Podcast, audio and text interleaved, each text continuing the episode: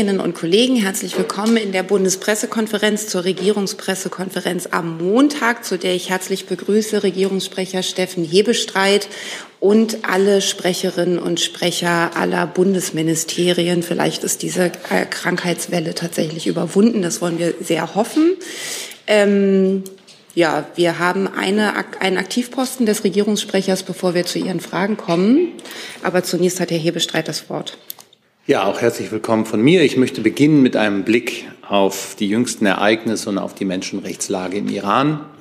Mit Entsetzen haben wir von den Hinrichtungen des 22 Jahre alten Mohammed Mehdi Karimi und des 39-jährigen Zayed Mohammed Hosseini Kenntnis genommen. Damit sind insgesamt vier Personen im Zusammenhang mit den jüngsten Protesten im Iran hingerichtet worden.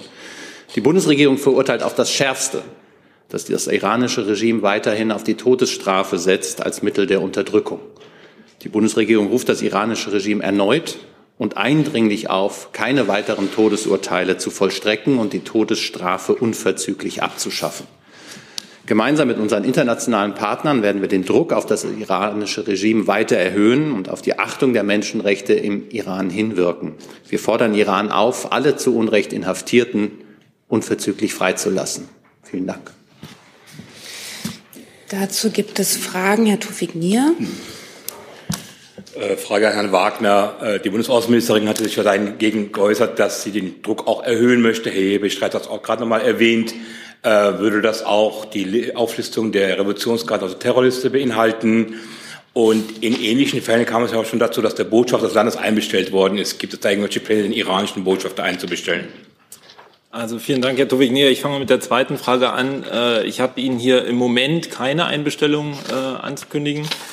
Ähm, was die Terrorlistung angeht, nehme ich Ihre Frage vielleicht nochmal zum Anlass, um ein bisschen ausführlicher auszuführen, ähm, was wir ja hier auch schon getan haben. Aber ich nehme da in der Berichterstattung auch oft wahr, dass dass, dass die Sache vielleicht ähm, nicht immer so klar, äh, klar ankommt, wie wir probieren, sie zu kommunizieren. Also wir haben ja schon gesagt, dass im Moment äh, die rechtlichen und formalen Voraussetzungen, die für eine Terrorlistungen der Revolutionsgarden nötig wären und die ja im gemeinsamen Standpunkt der Europäischen Union, der dafür einschlägig ist, verbindlich vorgegeben sind, nicht vorliegen. Dazu gehören, dass es in mindestens einem EU-Mitgliedsstaat oder einem Drittstaat ein Urteil, wenigstens aber Ermittlungen wegen terroristischer Handlungen und wegen des Versuchs einer solchen geben muss. Und nochmal zur Klarstellung, also es geht hier nicht um Urteile oder Ermittlungen gegen Einzelpersonen, sondern gegen die fragliche Entität als Ganzes, also als Vereinigung oder als Verein. Äh, zudem ist daneben der politische Konsens innerhalb der EU Voraussetzung. Das gilt vor allem dann, wenn die Listungen auf Ermittlungen oder Urteile in einem Drittstaat sich stützen sollen, äh, einem umfassenden Beweispaket, das vorher erforderlich ist und das sich auf offen zugängliche und damit vor Gerichten verwertbaren Informationen stützen muss, müssen alle EU-Mitgliedstaaten zustimmen. Das ist also der aktuelle Stand, den ich hier heute mitteilen kann. Und ganz grundsätzlich ist es natürlich so, dass wir neue Entwicklungen und neu gewonnene Erkenntnisse immer wieder in die Prüfung unserer Möglichkeiten einbeziehen werden.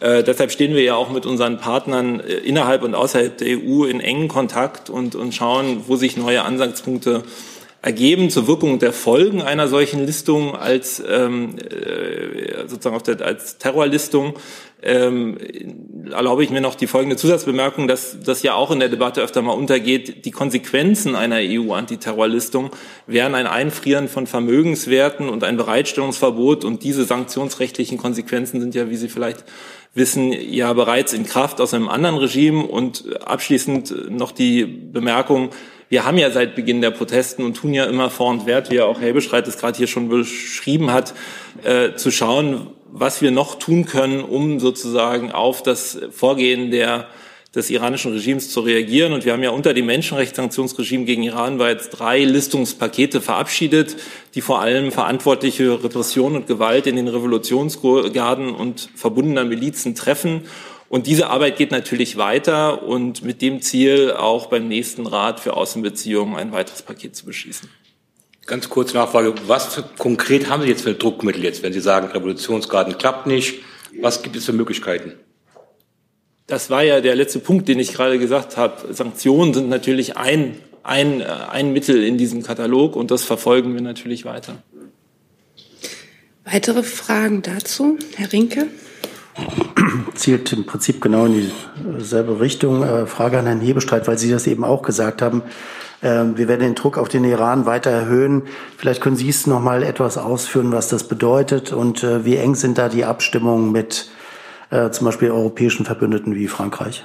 Ich glaube, ich habe dem, was Herr Wagner dargelegt hat, gar nicht viel hinzuzufügen. Es gibt natürlich eine enge Absprache innerhalb der Euro und zwischen den europäischen Partnern auf Ebene der Europäischen Union. Die setzen wir auch fort. Und ähm, ich glaube, es geht vor allem auch um den Fokus, den die internationale, internationale Gemeinschaft im Augenblick auf den Iran äh, richtet, ähm, dass all das, was dort geschieht, nicht ähm, abseits des Lichtes der Öffentlichkeit und auch nicht der internationalen Öffentlichkeit ähm, geschieht, sondern dass wir das thematisieren, dass wir auch immer wieder darauf hinweisen dass wir auch Iran zeigen, dass es einen Preis haben wird, wenn sie weiterhin so agieren, ohne dass wir jetzt klar definieren, wie dieser Preis aussehen wird. Aber was wir nicht wollen, ist, dass ähm, jetzt, wo das Protestgeschehen so ein wenig aus dem Licht der Öffentlichkeit rückt, dass die äh, Sanktionsmechanismen, den das, Iran, die, die, das iranische Regime ähm, ja, dann wirken lässt, dass das ähm, unkommentiert bleibt ähm, und abseits der Öffentlichkeit geschieht. Insofern ist es auch äh, Teil der Öffentlichkeitsarbeit, wenn Sie so wollen, dass wir immer wieder darauf hinweisen. Da sehen wir uns auch eng an der Seite unserer europäischen und auch internationalen Partner. Herr Krüger. Ja, Herr Wagner, ähm, das Auswärtige Amt hat ja schon eine Ausreiseaufforderung äh, Aufforderung ausgesprochen. Ähm, die nächste Stufe sozusagen im bilateralen Verhältnis wäre ja ähm, das Level der äh, diplomatischen Kontakte zu verringern. Gibt es Planungen oder Überlegungen, ähm, den deutschen Botschafter aus Teheran abzuziehen oder umgekehrt den iranischen Botschafter aus Deutschland auszuweisen? Also wir haben ja an der Stelle hier, vielen Dank, Herr Krüger, ja verschiedentlich darauf hingewiesen, dass es einen gewissen Mehrwert hat, eine funktionierende Botschaft vor Ort in Teheran zu haben, auch gerade mit Blick auf die konsularische Betreuung, vor allen Dingen auch von Doppelstaatlern ähm, äh, und unseren Staatsangehörigen dort. Ich habe darüber hinaus jetzt hier nichts Konkretes zu vermelden zu dem Zeitpunkt. Weitere Fragen zu dem Thema sehe ich nicht. Hi, Tyler hier, Producer von Jung und Naiv. Ohne euch gibt's uns nicht. Jeder Euro zählt und ab 20 landet ihr als Produzenten im Abspann auf YouTube. Weiter geht's. Dann wechseln wir das Thema. Eins, das mir von am häufigsten genannt wurde von den Kolleginnen und Kollegen, ist der Themenkomplex Ukraine. Und ich sage schon mal, wenn es noch Themen, äh, Fragen zu anderen Themen gibt, mir wurden auch genannt die Themen, ich nenne nur mal kurz die Schlagworte, Masken, Waffenrecht, Brasilien und Israel unter anderem. Aber wir fangen an mit dem Thema Ukraine und die erste Frage hat Frau Dobralskaya. Am Freitag sagte Oleksiy Danilov, das ist der Sekretär des Sicherheits- und Verteidigungsrates der Ukraine, im ukrainischen Telemarathon Folgendes, und ich zitiere, der Ukraine ist bekannt, dass der Vizechef der russischen Präsidialverwaltung, Dmitri Kazak, sich mit europäischen Politikern trifft um die Ukraine zur Unterzeichnung eines Friedensabkommens, einer Art Minsk III, zu drängen. Darauf werden wir uns natürlich nicht einlassen. Zitat Ende. Nun, meine Frage ist dem Auswärtigen Amt oder dem Bundeskanzleramt etwas von solchen Treffen bekannt? Und falls ja, mit wem trifft sich COSAC? Und wo könnten diese Treffen stattfinden? Der äh, ist auf der Sanktionsliste seit 2014 und sind solche Treffen überhaupt vorstellbar unter den heutigen Umständen? Ich habe dazu keinerlei Informationen. Es würde mich auch wundern, wenn es zu solchen Treffen kommen würde. Ähm, der Bundeskanzler steht in etwas gesagt, regelmäßigen Kontakt mit dem russischen Präsidenten. Äh, das letzte Gespräch rührt von Anfang Dezember her. Äh, Sie haben Danach haben wir uns hier schon verschiedentlich dazu geäußert. Ich sehe darüber hinaus keinen weiteren Stand oder ähm, solche Bestrebungen. Insofern halte ich das nicht für besonders, ähm, also ich kann es nicht nachvollziehen von dieser Stelle. Ich habe keine Nachfrage. Danke, dann machen wir weiter bei Herrn Küster. Ah, nee. Nee, stimmt, das davor ist nee, Egal welches. ähm, also die Marder gehören ja wahrscheinlich mit zum Komplex mhm. Ukraine. Ne? Ähm, ich glaube, die Frage geht zunächst mal an Herrn Kollatz es stand ja am Freitag. Wollen Sie kurz warten, bis ja. der Kollege den Platz gefunden hat?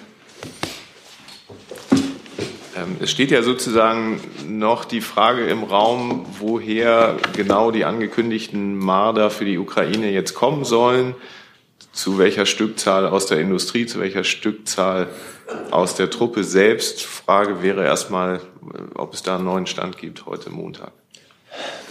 Also die wichtige Botschaft ist ja, dass wir definitiv in den nächsten Wochen und Monaten die besagte Zahl von bis zu 40 Mardern an die Ukraine liefern können. Wir werden sehr viel früher, also im Grunde unmittelbar auch in Ausbildung einsteigen können, wenn wir zu den entsprechenden Absprachen kommen, auch mit der Ukraine, mit den internationalen Partnern. Das ist also sichergestellt. Ähm, tatsächlich in der genauen Schüttelung, äh, welcher Panzer woher kommt, äh, möchte ich hier jetzt noch nichts äh, sagen. Wir stehen natürlich in engem Austausch sowohl äh, mit der Industrie als auch mit internationalen Partnern, welche Möglichkeiten sich da ergeben und wie man diese Optionen, die wir definitiv haben, dann zu einem ähm, Plan zusammenfügt, den ich Ihnen dann hier auch so schnell wie möglich äh, mitteilen kann. Wichtig ist, nochmal zu betonen, ähm, die Ausbildung wird auf jeden Fall schnell beginnen können in der Bundeswehr ähm, und die Lieferung wird pünktlich erfolgen. Nachfrage? Ja, die ginge dann an Herrn Hebestreit, aber mich würde noch mal interessieren, ab wann genau das Bundesverteidigungsministerium eigentlich äh, eingebunden oder informiert wurde über die Entscheidung des Kanzlers Marder zu liefern? Das Bundesverteidigungsministerium war eng eingebunden schon in die Entscheidungsfindung des Bundeskanzlers. Also ab Mitte Dezember dann, oder? Den genauen Zeitplan habe ich jetzt hier nicht parat, aber sehr frühzeitig. Herr Jolkwa? Äh, Herr Kollatz, Sie hatten eben gesagt, äh, Sie sprechen auch mit ausländischen Partnern äh, zum Thema Marder. Bedeutet das, dass Sie auch aus Beständen von befreundeten Nationen die Marder sozusagen äh, suchen werden? Nein, ähm, näher konkretisieren möchte ich das nicht. Wir haben ja am Freitag hier auch von dieser Bank gehört, ähm, dass bestehende Vereinbarungen auf jeden Fall eingehalten werden, die wir ja auch mit unseren internationalen Partnern haben. Aber dennoch, vielleicht wird sich im Gespräch mit dem einen oder der anderen noch eine Möglichkeit ergeben, den Umfang und ähm, die äh, Zielgruppe sozusagen der Maler, die in Betracht kommen, um sie an die Ukraine liefern zu können, ähm, noch einmal besprochen werden können und sich so mehr Möglichkeiten als rein aus dem Bestand der Bundeswehr ergeben. Das ist natürlich immer Ziel der Sache dass wir den, die Abgaben aus den Beständen der Bundeswehr möglichst gering halten. Ähm, Auflage ist es natürlich auch, dass wir die aktuellen Verpflichtungen innerhalb der NATO, also hier insbesondere VJTF und EFP, ähm, ohne Einschränkungen einhalten können. Das ist definitiv eine Auflage der Ministerin und die werden wir auch einhalten. Ähm, trotz dieser Auflage wird es uns aber gelingen, wenn wir alle Optionen ähm, heranziehen, pünktlich auch die Ukraine beliefern zu können. Eine weitere Frage, äh, Herr Hebestreit. Es gibt ja jetzt äh, zunehmenden Druck oder Diskussion, auch Leopard 2 Panzer oder Leopard 1 zu liefern. Ähm, ist da die Entscheidungsfindung irgendwie im Gange? Hat sich da was geändert oder bleiben Sie bei den drei Punkten, die Sie vorher auch immer wieder gesagt haben? Wir bleiben von Anfang an immer bei diesen drei Punkten, die da sind. Keine ähm, Kriegspartei, die NATO möge keine Kriegspartei werden. Wir unterstützen die Ukraine so stark es irgend geht. Und es soll keine nationalen Alleingänge geben, sondern eine enge internationale Koordinierung und Kooperation. Ähm, wir haben jetzt diese Entscheidung getroffen, gemeinsam mit unseren amerikanischen Freunden. Auch die französischen Freunde haben ähm, eine Entscheidung dazu getroffen. Und jetzt beobachten wir das. Und das soll jetzt auch erstmal dann vonstatten gehen.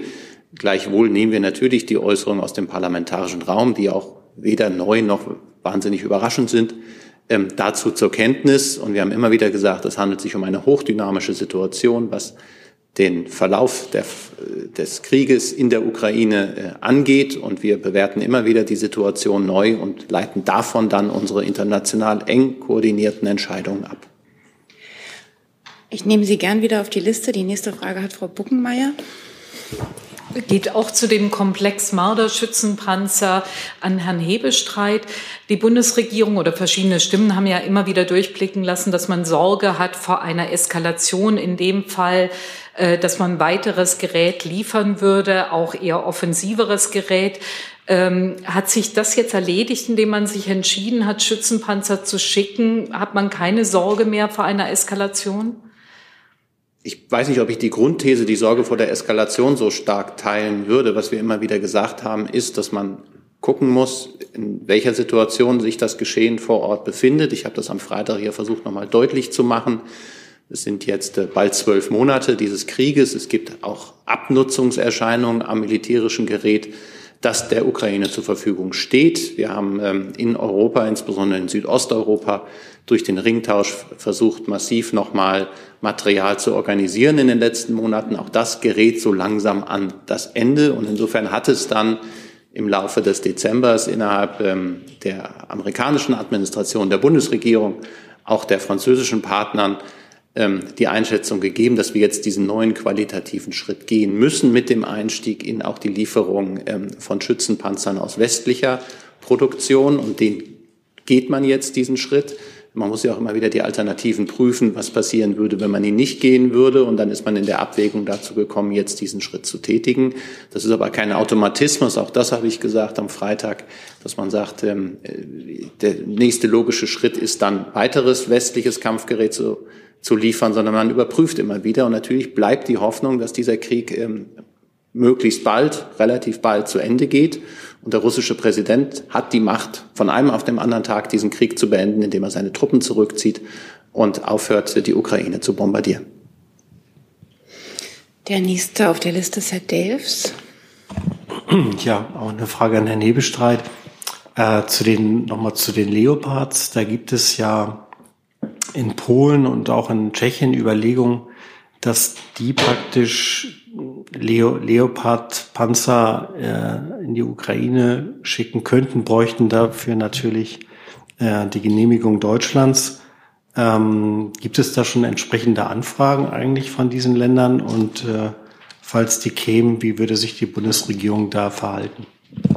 Im Augenblick sind mir keine entsprechenden Anfragen bekannt. Ich habe am Wochenende auch aus, glaube, aus Polen ähm, Zeitungsberichte wahrgenommen, in denen das gemutmaßt wurde, dass so etwas passieren könnte. Und wenn solche Anfragen kommen, dann wird man sie prüfen. Noch eine Nachfrage. Ähm, Herr, an Herrn Kollatz, wie, wie lange ist eigentlich so ein Training für so einen Leopard? Also jetzt, glaube ich, bei den Mardern sagten wir ja acht Wochen, ne? Ist das so beim Leopard auch so oder sind die irgendwie noch komplizierter zu bedienen? Ähm, das ist davon abhängig, ähm, wie vorgebildet die Gruppe ist, die dort ausgebildet werden soll. In der Bundeswehr ist es so, dass ähm, ein Mensch, der frisch in die Bundeswehr kommt und erst ausgebildet wird, nach drei Monaten etwa anfangs befähigt ist, die Aufgaben wahrzunehmen. Das ist natürlich etwas anderes, wenn wir bereits militärisch erfahrenes Personal reinbekommen. Wir gehen im Moment beim Marder-Beispiel ausgehend von vier bis acht Wochen aus. Ähm, wie gesagt, äh, immer unter der Voraussetzung, dass wir bereits äh, ein wenig vorgeschultes und vorerfahrenes Personal bekommen. Frau Hasenkamp. Äh, auch nochmal zu den Mardern, Herr Kollatz, es kursieren jetzt Zahlen irgendwas zwischen 320 und 380 Marder in der Truppe. Vielleicht können Sie die nochmal präzisieren, inklusive äh, der Frage, wie viele davon sozusagen einsatzfähig sind. Offenbar sind da einige auch quasi als ähm, Materiallager. Und dann noch mal ganz kurz, Sie haben jetzt eben gesagt, in den nächsten Monaten. Das widerspricht aber nicht dem ersten Quartal, was hier am Freitag. Also Sie committen sich auch zu, das klappt bis Ende März, ist das dann ja, glaube ich, ne? Genau, das Quartal steht zur Rede und ähm, das werden wir schaffen. Zu den Bestandszahlen. Ähm, wir haben 374 Marder im Gesamtbestand der Bundeswehr. Das schließt auch äh, diejenigen ähm, Fahrzeuge ein, die sozusagen zur Aufrechterhaltung der Einsatzbereitschaft anderer herhalten müssen. Also man spricht da ja von Kannibalisierung, ein unschönes Wort, aber de facto ist es äh, so, dass einige nur noch dazu äh, genutzt werden können, Ersatzteile zu gewinnen über die Gesamteinsatzbereitschaft der einzelnen äh, Versionen. Es sind ja auch äh, unterschiedliche Ausführungen des Marder 1A3, 1A5 und andere. Ähm, kann ich hier ähm, aus Sicherheitsgründen keine Stellung nehmen. Nachfrage? Und noch eine Nachfrage noch mal zu dem Informationsfluss. Also ähm, ich habe mir jetzt auch noch mal dieses Deutschlandfunk-Interview mit der Ministerin. Das war am 21. Dezember. Da sagt sie, wir werden ganz sicher keine Marder aus der Truppe abgeben. Ich glaube, so ungefähr war das Wording. Und gleichzeitig wird gesagt, ab Mitte Dezember wurde verhandelt und die Ministerin sei frühzeitig informiert. Also wie ist denn dann jetzt dieses Delta zu erklären? Ich kann da überhaupt gar kein Delta erkennen, ehrlich gesagt, Frau Hasenkamp, sondern wir waren zu dem Zeitpunkt, den Sie genannt haben, in einer Phase, in der völlig offen war, wie die Einsatzfähigkeit der Puma in ähm, der Bundeswehr künftig sich gestaltet. Da haben wir im Moment einen Zwischenbericht, da warten wir den Endabschlussbericht ab, wie sich das geriert. Und gleichzeitig haben wir seit Mitte Dezember die Lagebeurteilung, wie man jetzt weiter vorgeht, wie man auf die Ukraine blickt und auf das Kriegsgeschehen der nächsten Monate miteinander erörtert. Das war nicht so weit, dass man gesagt hat, am weiß nicht, 10., 12., 14. Dezember, wir schicken auf jeden Fall jetzt Marder, sonst hätte man das dann ja auch schon entscheiden können. Sondern das ist eine Entscheidung, die dann in den Wochen ähm, seit Mitte Dezember miteinander diskutiert und entschieden worden ist und letztlich am vergangenen Donnerstag dann exekutiert wurde. Herr Küstner? Ja, genau zu der Frage nochmal. Ähm, trotzdem, wenn man sich seit Mitte Dezember sozusagen Gedanken über den Marder gemacht hat, dann hätte man ja davon ausgehen können, dass dann drei, vier Wochen später sozusagen eine Art Plan irgendwie vorliegt, ähm, welche Marder man denn dann nehmen würde. Der Eindruck wurde ja so ein bisschen widerlegt, ähm, dass da ein konkreter Plan schon am Freitag da war. Daher nochmal die Frage auch ans Verteidigungsministerium, ob man eigentlich überrascht war von der Ankündigung des Kanzlers.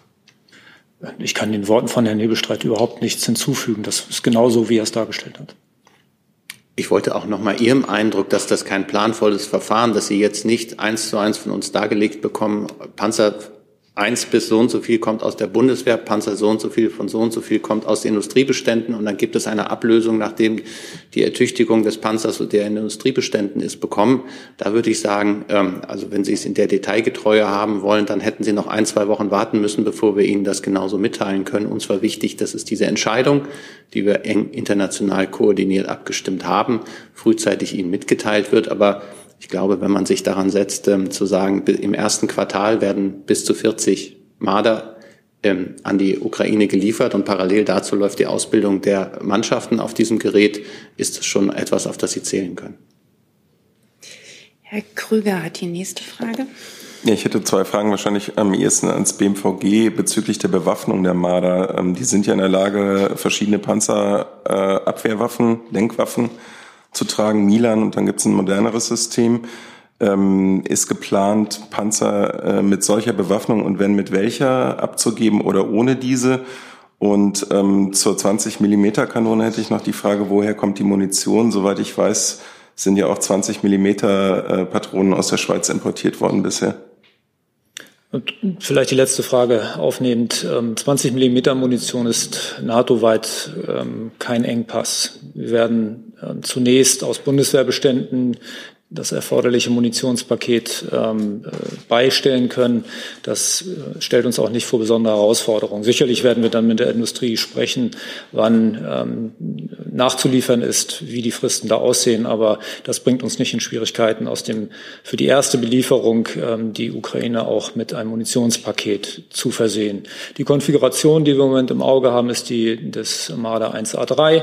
Ähm, die sieht nicht die modernste Bewaffnung vor, sondern die Vorgängerversion Version. Da unterhalten wir uns aber sicherlich auch nochmal mit der Ukraine, wie es dort mit dem Bedarf steht. Aber zu Lenkwaffen können Sie nichts sagen, weil 1A3 gab es ja, glaube ich, auch schon mit Milan drauf, oder? Milan, ja. Dann Herr Joikwa nochmal. Ja, Herr Kollatz, könnten Sie vielleicht noch den Bestand der Leopard Panzer in der Bundeswehr uns mitteilen und wie viele davon intakt sind.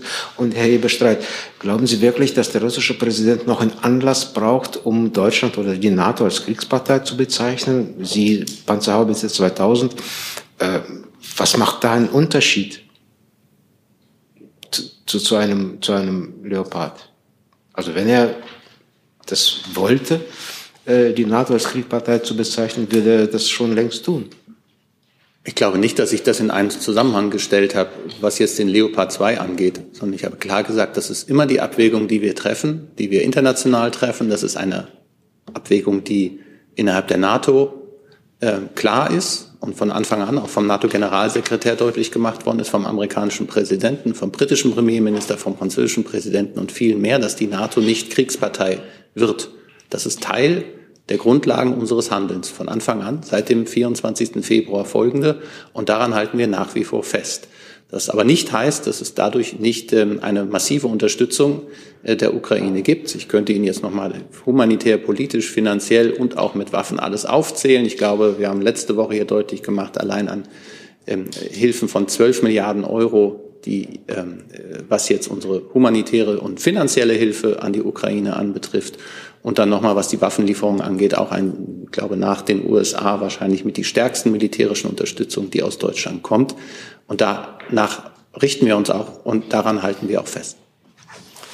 Ähm, ich lasse mir gerade noch die tagesaktuelle Zahl sozusagen liefern, aber der Gesamtbestand liegt derzeit um die 300, wenn ich das richtig in Erinnerung habe, in der Konfiguration oder Zielkonfiguration 2a7. Äh, eine Version, die so nur bei wenigen Nationen vorhanden ist, wenn es ähm, um nachhaltige ähm, Belieferung von Waffensystemen geht, müsste man natürlich schauen, ähm, wie eine etwas weitere, weiter verbreitete Version dann zu betrachten wäre. Aber das sind die Zahlen, die ich Ihnen aus der Bundeswehr nennen kann. Dann hat die nächste Frage der Kollege auf der von uns aus gesehenen linken Seite, der Name ist mir gerade entfallen. Ulrich Steinkohl, DPA. Herr Hebestreit, es gibt von polnischer Seite ja auch den Vorstoß, eine europäische Panzerallianz zu bilden und aus dem Gesamtbestand heraus dann ähm, Leopard 2 an die Ukraine zu liefern. Wie steht die Bundesregierung äh, zu diesem Vorstoß und ist sie bereit, mit den Verbündeten dazu Gespräche aufzunehmen? Die Bundesregierung hat zum jetzigen Zeitpunkt kein Bestreben ihrerseits, Leopard 2 Kampfpanzer an die Ukraine zu liefern. Wir haben gerade eine sehr weitreichende Entscheidung getroffen, in enger Absprache mit unseren amerikanischen und auch französischen Freunden, jetzt Schützenpanzer zu liefern. Und das ist das, was uns im Augenblick beschäftigt. Alles Weitere müsste miteinander besprochen werden, wenn es denn akut wird. Bisher äh, kann man das ab und zu raunen in Zeitungsspalten und äh, in einzelnen Interviews äh, lesen oder das Raunen entnehmen, aber ich habe noch keinerlei äh, offizielle Initiativen dazu oder Anfragen ähm, mitbekommen aus Polen oder aus anderen Ländern, die eine solche, einen solchen Vorschlag machen. Und wenn dieser Vorschlag gemacht würde, ähm, wäre es spannend zu sehen, wie äh, die anderen Länder darauf reagieren. Also der der Vorschlag ist heute gemacht worden von polnischer Seite. Also ich habe ja gerade gesagt, dass mir dieser Vorschlag nicht vorliegt und ich weiß auch nicht, ob er irgendwo anders in der Bundesregierung schon angekommen ist. Ich weiß nicht, ob das wer ihn gemacht hat und auf welche Art und Weise. Aber wie gesagt, es gibt Gremien, in denen sowas auch miteinander besprochen werden kann. Ich kann von keinen Gesprächen in diese Richtung mit der Bundesregierung berichten zum jetzigen Zeitpunkt. Dann habe ich jetzt nochmal Herrn Krüger auf der Liste und würde dann auch gern das Thema wechseln, weil ich habe inzwischen eine ganze Reihe noch neuer Themenanmeldungen bekommen. Herr Krüger. Ich hätte eine letzte Frage an Herrn Kollatz vielleicht. Ähm, können Sie mal sagen, ob es aus militärischer Sicht Sinn macht oder überhaupt möglich ist, äh, Panzer wie den Marder oder den Leopard in defensive und offensive Systeme zu äh, kategorisieren? Jetzt verlangen Sie von mir den Militärfachmann. Ähm, für Militärs unterscheiden sich offensive und defensive Operationen. Die einen zielen darauf ab, nämlich die defensiven, den Gegner angriffsunfähig zu machen. Die offensiven Operationen zielen darauf ab, ihn verteidigungsunfähig zu machen. Für beide Angriffsarten oder für beide ähm, Arten der Gefechtsführung werden dieselben Waffen benutzt. Und vielleicht noch eine Nachlieferung. 320 Kampfpanzer Leopard 2 ist die Ziel, der Zielbestand in 2025. Dann sehe ich zu diesem Thema keine weiteren Fragen. Bevor aber das Verteidigungsministerium den Sitzplatz wechselt, gibt es von denjenigen, die sich für neue Themen gemeldet haben, jemanden, der an das Verteidigungsministerium eine Frage hat? Das Herr Jordans. Nein, ja. Ähm, und zwar äh, geht es um die Erweiterung der NATO. Äh, gestern hat ja die ähm, schwedische, äh, der schwedische Premierminister gesagt, ähm, dass es äh, Forderungen der Türkei gibt, äh, die ähm, Schweden nicht erfüllen kann oder will. Und ich würde ganz gerne fragen, ob die Verteidigungsministerin beziehungsweise äh, das Auswärtige Amt ähm, da jetzt äh, nochmal vertieft in Gespräche mit der Türkei beziehungsweise mit Schweden einsteigt, damit dieser wichtige Partner äh, doch in die NATO äh, rein kann.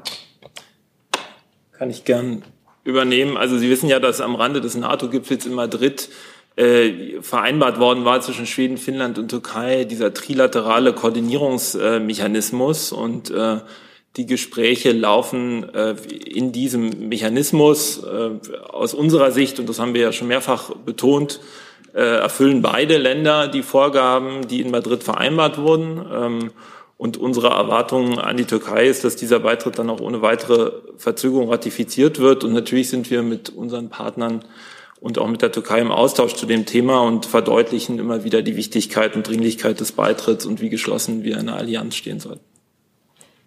Nachfrage, gibt es da jetzt akut äh, Press, äh, Treffen, die geplant sind? Ähm.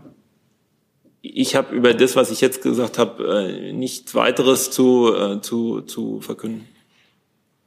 Also wir sind in laufenden Gesprächen und diese Gespräche äh, finden sozusagen auf allen Ebenen äh, natürlich immer die ganze Zeit statt. Ne? Weitere Fragen dazu sehe ich nicht, aber Frau Hasenkamp auch ans Verteidigungsministerium. Genau, nochmal an Herrn Kollatz und an Herrn Wagner. Ähm, das Einsatzführungskommando hat am Freitag gesagt, dass die Drohnen in Mali seit dem 23. Dezember, glaube ich, war es, wieder nicht aufsteigen durften. Jetzt war ich ja auch bei der Reise dabei, wo Sie auch mit waren, Herr Kollatz, wo die Ministerin gesagt hat, Voraussetzung für den weiteren Verbleib bis zu dem vereinbarten Zeitpunkt, Mai äh, 24, sei, dass die Drohnen aufsteigen dürfen und dass die Wahlen abgehalten werden. Jetzt steigen die Drohnen nicht auf. Das heißt, Voraussetzung Nummer eins äh, scheint zu wackeln. Bleibt die Ministerin dabei, dass dann jetzt quasi ein Abzug angedroht werden muss? Und was sagt das Auswärtige Amt dazu? Vielleicht steige ich kurz ein. Ähm, das ist natürlich äh, genauso wie die Ministerin es gesagt hat, keine gute Entwicklung. Ähm, wichtig ist, dass die äh, Aufklärungsarbeit geleistet werden kann, sodass äh, der Auftrag wahrgenommen wird. Ähm, allein aus dem Umstand, dass eine Drohne nicht fliegt für einen gewissen Zeitraum, erwächst jetzt noch kein keine Auswirkung auf den operativen Bereich. Ähm, das spiegeln wir natürlich auch beständig zurück mit der Truppe und mit dem Einsatzführungskommando. Ähm, man muss aber diesen Link schon herstellen, um es tatsächlich auch politisch dann bewerten zu können. Aber die Entwicklung ist nicht gut. Ich kann dem vielleicht nur hinzufügen, dass wir uns ja in der Bundesregierung immer einig waren, dass, dass die Sicherheit eine klare Voraussetzung für diesen Einsatz ist. Aber wir schauen uns das jetzt natürlich genau an, bewerten es dann. Und bis wann schauen Sie sich das an? Das ist ein laufendes Prüfverfahren. Dazu, Herr Küstner? Ja, auch nochmal ans Auswärtige Amt gefragt. Ist das denn für Sie auch eine rote Linie, das Nicht-Aufsteigen der Drohnen? Also wenn diese Aufklärungsfähigkeit nicht mehr gegeben ist, würden Sie dann auch sagen, ja, dann müssen wir früher raus als Mai 2024? Also, danke, Herr Küstner, für die Frage im, im Moment ist es doch so, dass wir das gilt, was wir ja, was wir in Bezug auf MINUSMA und, und die Mission äh, hier auch immer wieder deutlich gemacht hat, die Rolle diese Mission auch spielt und die, die deutsche Rolle bei, bei dieser Mission. Und ich kann nur noch mal wiederholen, was ich eben gesagt habe. Wir haben auch immer wieder gesagt, dass natürlich Sicherheit eine wichtige Voraussetzung für diese Mission ist, unseren deutschen Beitrag dort. Aber wir schauen uns das jetzt ganz genau an und dann werden wir es bewerten und daraus die Schlüsse ziehen, die zu ziehen sind. Weitere Fragen dazu sehe ich nicht, auch ans Verteidigungsministerium nicht mehr. Ähm, dann hat Frau Pauli ein neues Thema. Ha, welches von den dreien? Das suchen Sie sich frei aus. Dann würde ich jetzt, da sich Herr Gülde gerade hinsetzt, äh, vielleicht mal das Thema Masken, nicht Masken, sondern überteuerte PCR-Tests aufgreifen. Ja, das fällt in die Zeit vor Minister Lauterbach, noch in der Zeit eines Gesundheitsministers Spahn. Aber offensichtlich sind da völlig überteuerte PCR-Testvergütungen durchgewinkt worden. Frage vielleicht mit Blick auf den heutigen Minister, will ähm, Herr Lauterbach dagegen steuern? Wenn ja, wie? Also und wie, wie liegen, was für Zahlen liegen Ihnen auch vor? Wie, ähm, in welcher Größenordnung bewegt sich das? Also um ganz genau zu sein, Herr Minister Lauterbach hat ja, äh, ja bereits mit Amtsantritt ähm, gegengesteuert. Ähm, die Testvergütung ist ja mehrfach angepasst worden. Ähm, Gegenwärtig liegt sie bei 32,39 Euro. Ähm, das, äh, die letzte Anpassung hatte dann tats tatsächlich auch Herr Lauterbach vorgenommen. Ähm, vielleicht noch mal ganz, ganz kurz zum, zum, zur Ausgangslage. Ich, wie Sie schon richtig gesagt haben, ich spreche für die aktuelle Bundesregierung und kann natürlich jetzt für die vergangene wenig Stellung nehmen. Nur vielleicht einfach Nochmal kurz zur Ausgangslage damals. Ähm, es ging ja damals darum, binnen kürzester Zeit möglichst viele Menschen äh, mittels PCR zu testen. Ähm, es gab eine sehr stark gestiegene Nachfrage, der das Angebot nicht gerecht werden konnte. Und insofern mussten in sehr kurzer Zeit Kapazitäten aufgebaut werden. Und ähm, der damalige Preis kam dann halt eben im Gespräch zwischen Krankenkassen und den Anbietern eben äh, zustande. Und auch die Krankenkassen haben seinerzeit halt eben auch diesen, diesen Preis gezahlt. Weitere Fragen dazu sehe ich nicht. Dann hat Herr Haug ein neues Thema. Genau, ich würde gerne ähm, das BMI fragen, Stichwort ähm, Gesetzentwurf Waffenrecht. Ähm, da sind jetzt auch Schreckschusswaffen äh, unter anderem berücksichtigt. Haben Sie denn Zahlen, wie sich das in, in den vergangenen Jahren ähm, entwickelt hat? Also wurden deutlich mehr Schreckschusswaffen ähm, verkauft? Und äh, wenn ich es richtig verstanden habe, ist äh, quasi künftig der Erwerb an den kleinen Waffenschein gebunden. Ähm, wenn ich den habe, kann ich dann nur noch eine kaufen oder kann ich dann äh, möglicherweise für meine bekannten Freunde oder wen auch immer ähm, den Erwerb übernehmen? Ja, also zunächst kann ich sagen, dass das BMI einen Gesetzesentwurf zur Änderung des Waffenrechts erarbeitet hat. Dieser geht nun in Kürze in die regierungsinterne Abstimmung. Zu Details ähm, können wir wie üblich noch keine Stellung nehmen. Ähm, da ist zunächst die Abstimmung innerhalb der Regierung vorbehalten. Die Zahlen, ähm, das prüfe ich gerne, ob wir die ähm, kurzfristig nachliefern können.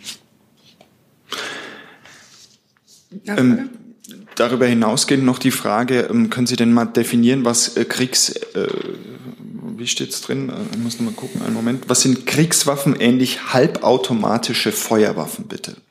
Also die Definition, äh, sagen manche Experten, hätte es so bis dato nicht gegeben. Was äh, subsumieren Sie darunter? Genau, also wie gesagt, zu den Details äh, möchte ich von hier aus keine Stellung nehmen. Zu dieser angefragten Definition würde ich auch schauen, ob wir etwas nachliefern können. Weitere Fragen dazu? Herr Grimm? Ich hätte noch eine Frage, ob Sie mal zusammenfassen könnten, welche Intention die Ministerin hat. Also Sie können uns keine Details nennen, das was ich sehr bedauerlich finde.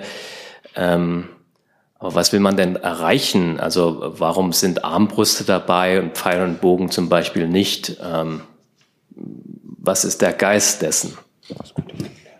Also zur Intention der Ministerin ähm, verweise ich Sie auch auf das Interview, was gestern in der Bild am Sonntag ähm, erschienen ist. Und die Nachfrage, die Sie ähm, gestellt haben, ähm, würde ich auch als eine ähm, Nachfrage zu Details sehen, die ich jetzt nicht beantworten kann. Weitere Fragen dazu sehe ich nicht. Dann kann sich Frau Pauli ein weiteres ihrer Themen aussuchen. Oha. Ähm, jetzt muss ich gerade mal hier rumblättern, weil man immer zwischen E-Mail und Internet hin und her hüpft. Dann hätte ich mal eine Frage an das Bundesfinanzministerium. Wenn dieses, genau da, sehr schön.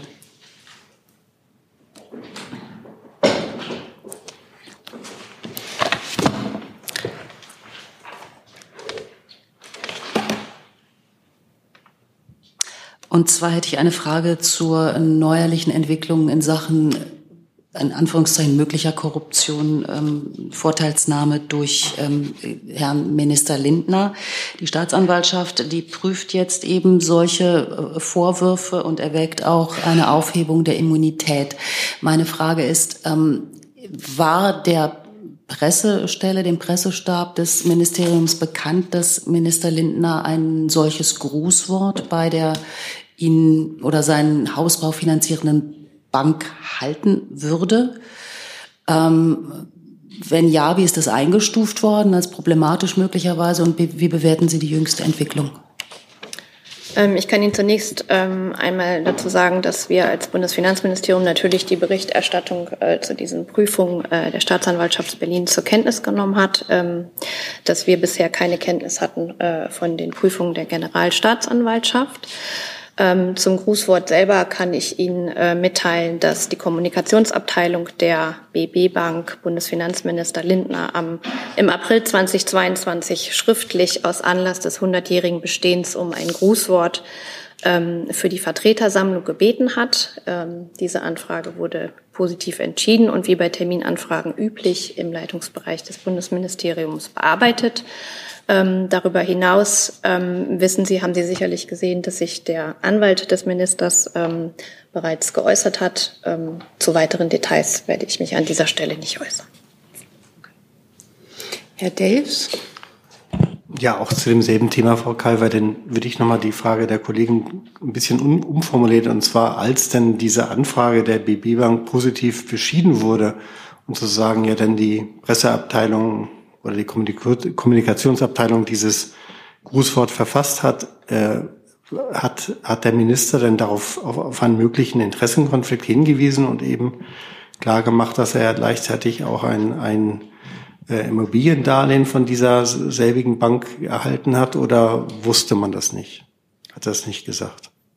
Wie gesagt, angesichts der Tatsache, dass es sich hier um ein, eine laufende Prüfung handelt und auch, dass der ähm, Anwalt des Ministers sich bereits ähm, geäußert hat, ähm, kann ich mich äh, darüber hinausgehend nicht äußern. Ich kann Ihnen vielleicht noch allgemein mitteilen, dass die Hausleitung des BMF äh, sich zum Amtsamt tritt freiwillig äh, den Leitlinien für die Beschäftigten des BMF zur äh, ergänzenden Compliance-Maßnahmen äh, unterworfen hat.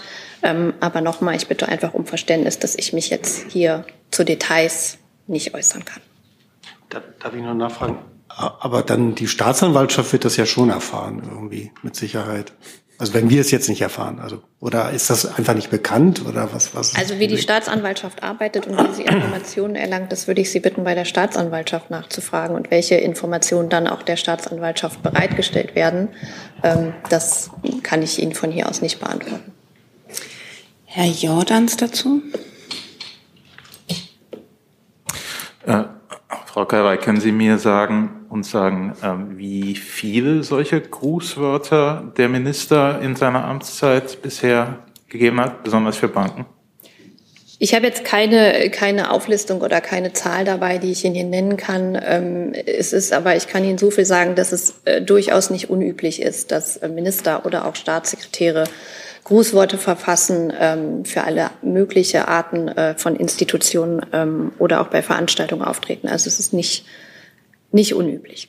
Äh, wenn, Sie, wenn Sie die Zahl nachliefern könnten, wäre das super. Ähm, für Journalisten, die sich jahrelang um Interviews bemühen, ist es natürlich auch interessant zu wissen. Ich genau das den den Output, äh, den Minister, der den Minister an Interviews gibt, den sehen Sie ja. Ähm, aber ich kann mal schauen, ob ich äh, ob ich das, äh, ob ich das nachliefern kann. Wie gesagt, ich kann Ihnen dazu nichts versprechen.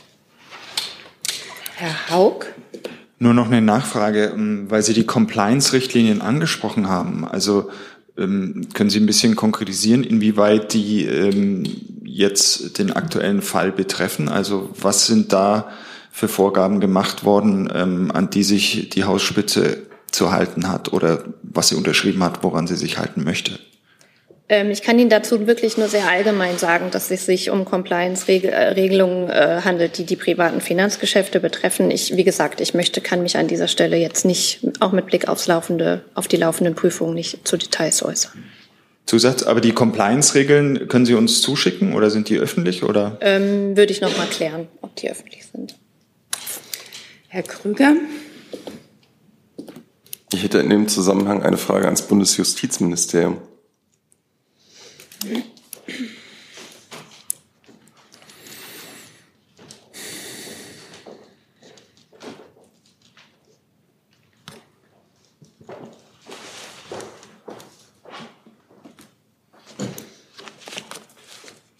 Ähm, ich wüsste gerne, wir haben uns ja hier in der Vergangenheit auch schon in anderen Zusammenhängen darüber unterhalten, in welchem Stadium eines Verfahrens äh, Behörden befugt sind, äh, öffentlich zu informieren über laufende Verfahren. Ähm, jetzt ist es ja so, wenn ich die Berichterstattung richtig verfolgt habe, dass die Generalstaatsanwaltschaft in Berlin noch nicht mal weiß, ob sie zum Schluss kommt, dass dieses Prüfungsverfahren einen Anfangsverdacht ähm, äh, ergibt, der dann weitere Ermittlungen oder die Einleitung eines Ermittlungsverfahrens überhaupt erst ähm, zur Voraussetzung hätte.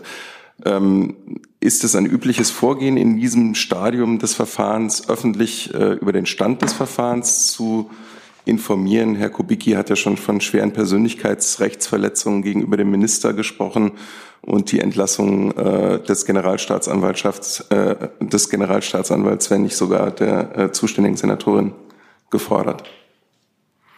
Ja, ähm, wenn ich mich dazu äußern würde, dann würde ich indirekt ja äh, sozusagen das Verhalten der Staatsanwaltschaft Berlin kommentieren und das steht mir als Sprecher des Bundesjustizministeriums nicht zu. Deswegen bitte ich um Verständnis, dass ich die allgemeinen Grundsätze, wann dürfen Behörden in welchen Stadien des Ermittlungsverfahrens informieren und dürfen sie das, wenn äh, sie so früh im Verfahren äh, sich befinden, hier nicht darlegen werde.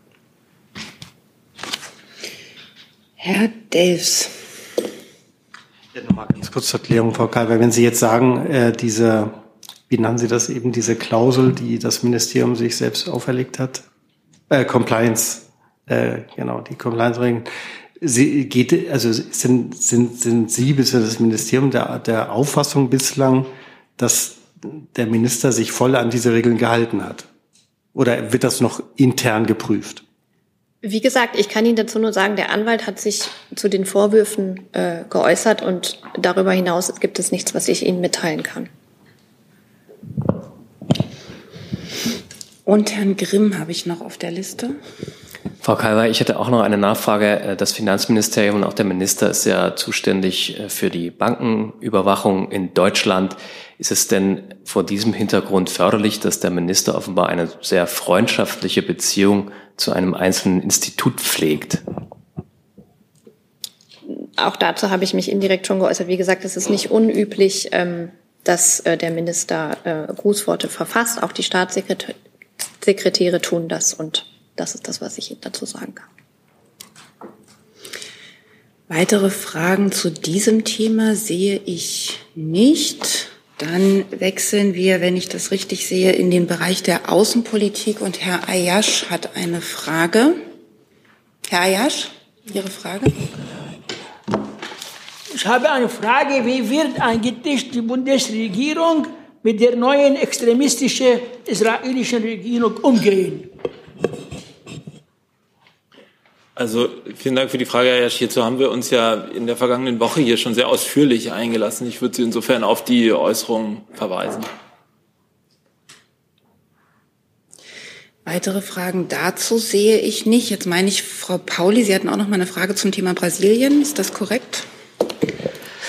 Ja, ganz einfach die Frage, wie die Bundesregierung, wie das Auswärtige Amt die Vorfälle in Brasilien äh, seitens der Bolsonaro-Anhänger bewertet. Dazu haben sich ja sowohl die Außenministerin als auch schon der Bundeskanzler auf Twitter geäußert. Wir haben die schlimmen Bilder, die uns gestern Abend aus Brasilien erreicht haben, ähm, mit Entsetzen zur Kenntnis genommen. Das ist ein Angriff auf demokratische Institutionen und damit auch eine Attacke auf die Demokratie. Wir stehen da eng an, die, an der Seite der Brasilianerinnen und Brasilianer und natürlich auch am demokratisch gewählten Präsidenten Lula da Silva.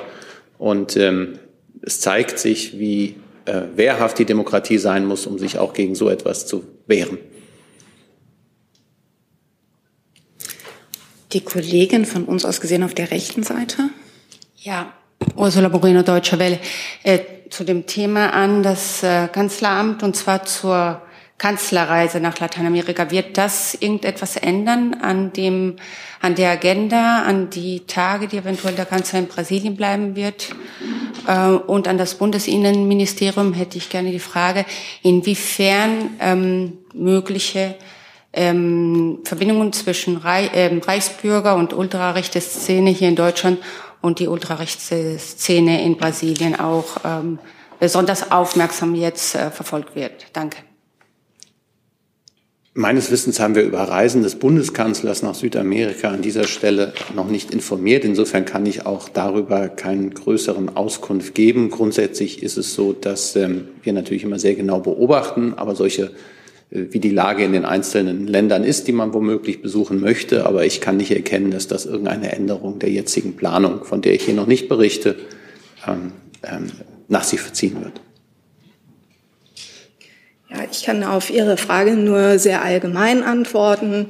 Ähm, die Sicherheitsbehörden ähm, beobachten die von Ihnen angesprochene Szene sehr genau mit ähm, sämtlichen Implikationen, also auch mit internationalen Verbindungen. Danke sehr. Weitere Fragen zu dem Thema sehe ich nicht. Ich habe jetzt noch auf der Liste mit neuen Themen Frau Buckenmeier, den Kollegen dahinter, Herrn Haug und Herrn Delfs, oder hatte sich das jetzt erledigt?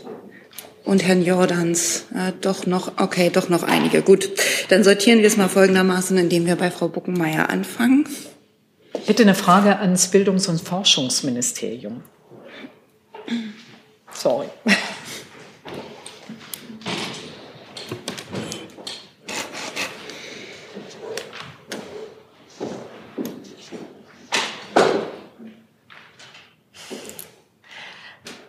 Im Moment ist ja eine kleine Gruppe von FDP-Politikern in Taiwan unterwegs. Es gab heute Morgen erwartungsgemäß Kritik aus der äh, Botschaft hier und auch aus dem Außenministerium in China. Nun plant ja Ihre Ministerin eine Reise nach Taiwan. Ist die inzwischen schon fest terminiert? Ähm, halten Sie daran fest? Äh, unter welchen Umständen ist diese Reise geplant? Also vielen Dank für die Frage, aber zu einer Reise der Ministerin nach Taiwan kann ich Ihnen hier kein, also nichts berichten. Das war aber schon im Dezember, äh, ist darüber berichtet worden, dass sie das planen würde und wurde damals auch nicht widersprochen. Ich kann Ihnen hier heute keinen aktuellen Stand oder irgendwelche Planungen berichten. Vielleicht so ganz generell, wenn wir alle Themen, die berichtet werden und nicht stimmten, hier berichtigen müssten, damit sie dann danach nicht sich weiter, ver, äh, nicht weiter verbreiten, dann hätten wir hier oft viel zu tun. Also das ist jetzt. Fragen müssen wir trotzdem. Ja klar. Das ist außerdem ein schwerer Vorwurf, den ich eigentlich so nicht stehen lassen will. Aber halt weitere Fragen. Na, Entschuldigung, ich weiß nicht. Also das möchte ich dann, dann schon so klar machen. Es ging jetzt um die Frage, es sei berichtet worden und dem sei nicht widersprochen worden und damit stimme das. Und da sagte ich lediglich, dass nur weil etwas berichtet worden ist, dass das damit, weil wenn wir es nicht korrigieren, damit gleich davon ausgegangen werden kann, dass es stimmt. Dem wollte ich entgegentreten, weil eben viel berichtet wird und vieles eben nicht immer eintritt dass ich damit gleichgesetzt würde, alles, was hier berichtet würde, würde nicht stimmen. Das würde ich auch nicht sagen und das wissen Sie auch. Aber an der Stelle geht es bei mir um diesen, diesen, diesen schnellen, es wurde berichtet und damit stimmt es, weil ihr nicht widersprochen habt. Das wäre nicht eine gute Arbeitsgrundlage. Deswegen bewies ja die Kollegin, dass sie die, der Sorgfaltspflicht nachkommt. Das war sehr gut, ja, ja wunderbar. Ich wollte es nur noch mal deutlich machen, nicht, dass es ein, sich so einreißt, weil ich es nicht widersprochen habe. So, jetzt aber noch mal weitere Fragen zu dem Thema sehe ich nicht. Dann hat der Kollege dahinter ein anderes Thema. Ja, passt zum Thema Unstimmigkeit. Die Frage geht an das äh, Wirtschaftsministerium.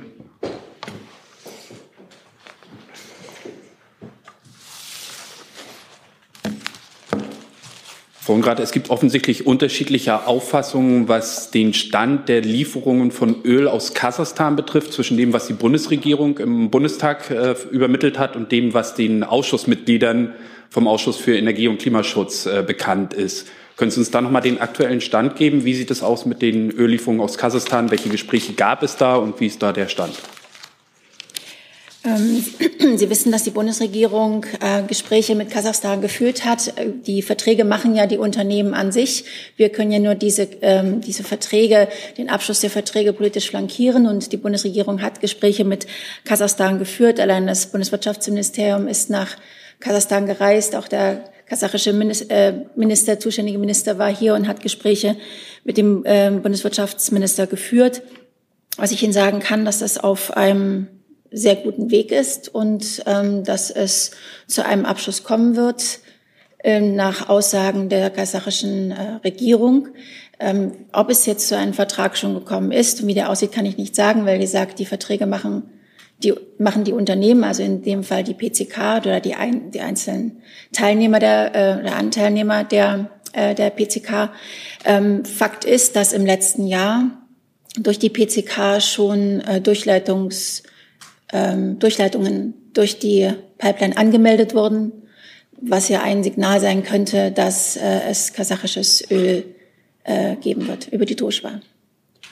Nachfrage. Nun steht ja die äh, PCK Schwedt unter Treuhandverwaltung. Ähm, welche Abstimmungen gibt es denn da zwischen dem Treuhandverwalter und dem Bundeswirtschaftsministerium hinsichtlich der ja, Versorgungssicherheit der PCK? Das, was ich Ihnen eben gerade gesagt habe, die Versorgungssicherheit äh, schildert uns, die PCK ist gewährleistet. Äh, natürlich ist es etwas runtergefahren, dadurch, dass es kein russisches Öl mehr gibt derzeit. Das war ja auch bekannt. Aber es wird äh, Lieferungen aus Polen geben, hat uns die polnische Regierung ja zugesichert. Auch da gehen die Verträge über die PCK. Äh, es wird, ähm, damit ist die PCK, wird die PCK dann über 70 oder rund 70 Prozent ausgelastet sein. Und das ist für die Versorgung, damit ist die Versorgungssicherheit gewährleistet. Eine, eine, eine Raffinerie ist nie so 100 Prozent ausgelastet. Auch ähm, bei der Belieferung von russischem Gas war sie nie so 100 Prozent ausgelastet. Weitere Fragen dazu sehe ich auch nicht. Hey Leute, diese Folge wird diesmal präsentiert von unserem Partner, äh, äh, Partnern, der Junge Naiv Crowd. Tausende Menschen, die uns jeden Monat mit Geldgeschenken beglücken. Danke dafür und jetzt geht's weiter.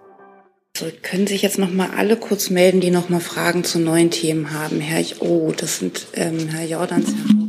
Okay, dann fangen wir jetzt einfach mal bei Herrn Haug an. Eine Frage an äh, Herrn Hebestreit und das BMI. Ähm, der Terrorverdacht in Castrop-Rauxel, da kam offensichtlich zum wiederholten Mal eine Information ähm, von ausländischen äh, Sicherheitsbehörden. In dem Fall soll es offensichtlich das FBI gewesen sein. Ähm, kann man daraus ableiten, dass ähm, offensichtlich die Maßnahmen oder die Möglichkeiten der deutschen Sicherheitsbehörden nicht ausreichend sind. Es ist ja nicht der erste Fall und würden Sie sich äh, möglicherweise hier weitere Befugnisse für die deutschen Dienste ähm, wünschen? Ja, also Sie wissen, zu nachrichtendienstlichen Zusammenarbeit äußern wir uns nicht. Ähm, also in diesem Fall auch nicht. Generell ähm, gilt, dass die Ermittlungen bei den Behörden in Nordrhein-Westfalen derzeit liegen ähm, und wir diese Ermittlungen abwarten. Aber Sie können auch nicht bestätigen, dass die Informationen, die zuerst äh, darauf hingedeutet haben, äh, nicht aus Deutschland sind. Ich kann mich dazu nicht äußern, ich kann es also nicht bestätigen und auch nicht widersprechen. Weitere Fragen dazu? Herr Küstner, gleiches Mikro. Ja, jetzt nicht konkret nach diesen Ermittlungen gefragt, aber allgemeiner ähm, ist das Bundesinnenministerium denn glücklich mit den Befugnissen, die deutsche Behörden haben? Also die Sicherheitsbehörden ähm, prüfen jederzeit, ähm, ob ihre Befugnisse zu ihrer Aufgabenerfüllung ausreichen. Wenn es Vorschläge gibt, ähm, dann werden die innerhalb der Bundesregierung abgestimmt. Aber derzeit gibt es also nichts zu vermelden. Weitere Fragen dazu sehe ich nicht. Dann Frau Dobralskaya mit einem neuen Thema. Äh, leider ein altes Thema. Ich habe die Chance verpasst und würde gerne zu Mali etwas fragen, und zwar Herrn Kollatz. Das ist eigentlich, dann können wir das mal, weil es wieder ein Sitzplatzwechsel wäre, vielleicht ausnahmsweise am, am Ende, aber Klar. dann stelle ich das nochmal zurück. Dann auf der Liste Herr Jordans. Ah, falsches Mikro, das. Danke. Äh, eine Frage ans BMWK. Ähm, die Klimaaktivisten in Lützerath haben dieses Wochenende klar gemacht, dass sie den Abriss des Dorfes äh, weiterhin verhindern wollen und beziehen sich da auf Studien, von denen sie sagen, dass es genug förderfähige Kohle anderswo gibt und Lützerath daher nicht abgebaggert werden muss. Ähm, des Weiteren argumentieren sie, dass der Abbau der Kohle unter dem Dorf nicht mit dem Pariser Klimavertrag vereinbar ist. Wie stehen Sie zu den zwei Punkten? Ah ja, zu Studien, die ich nicht kenne, kann ich mich jetzt hier nicht äußern. Äh, es gibt ja viele, viele Studien, die in unterschiedliche Richtungen gehen. Ähm, der vorzeitige Kohleausstieg in NRW ist für uns entscheidend dafür, dass wir die Klimaziele erreichen, denn wir steigen ja damit 2030 aus und nicht 2038. Das ist für uns entscheidend für die Klimaziele. Also es ist in unserer, nach unserer Ansicht genau umgekehrt. Ähm, laut ähm, Aussagen von RWE die RWE übrigens auch schon äh, äh, vorher getroffen hat. Es gab also vorher schon ähm, eine Bestätigung, ähm, dass ähm, Lützerath, ähm, dass die Kohle von Lützerath gebraucht wird, um äh, die äh, für die für die weitere sagen wir so, für das, Weiter, für das Weiterlaufen der Kohleproduktion der RWE-Kohlekraftwerke. Also das war schon bevor es diese Entscheidung gibt zwischen der NRW-Landesregierung und unserer Entscheidung. Ähm, diese Kohle wird benötigt, um jetzt die Versorgungssicherheit zu gewährleisten, nach unserer Auffassung und äh, nach dem, was auch ähm, RWE und auch die nordrhein-westfälische Landesregierung hier bestätigen. Aber ich will noch mal sagen, entscheidend ist, dass wir 2030 aussteigen. Und vorher war das, lag das bei, 2000, bei 2038. Also für uns ist das ein, äh, im Gegenteil, eher ein äh, enormer Fortschritt. Und hinzu kommt auch, dadurch, dass Lützerath dann ähm, äh, abgebackert werden würde, werden andere Dörfer wiederum erhalten. Das ist auch Teil des Vertrages. Weitere Fragen dazu sehe ich auch nicht. Bevor ich jetzt Frau Dobralska ja noch mal die Möglichkeit geben würde, nachzufragen, habe ich jetzt noch irgendjemanden übersehen? Das ist nicht der Fall. Dann wäre tatsächlich meine Bitte, dass wir Frau Dobralska ja die Frage zu Mali noch stellen lassen. Ich schaue mal in der Zwischenzeit das BMI und das BMF an, ob es noch Nachlieferungen gibt, akut. Noch nicht.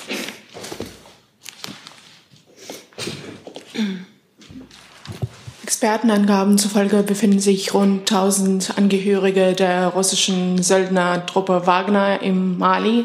Und meine Frage ist, bewertet das Bundesverteidigungsministerium die Anwesenheit dieser Truppe als einen Risikofaktor für den deutschen Einsatz und wenn ja, inwiefern? Die Frage haben wir hier schon mehrfach erörtert, dem habe ich nichts hinzuzufügen.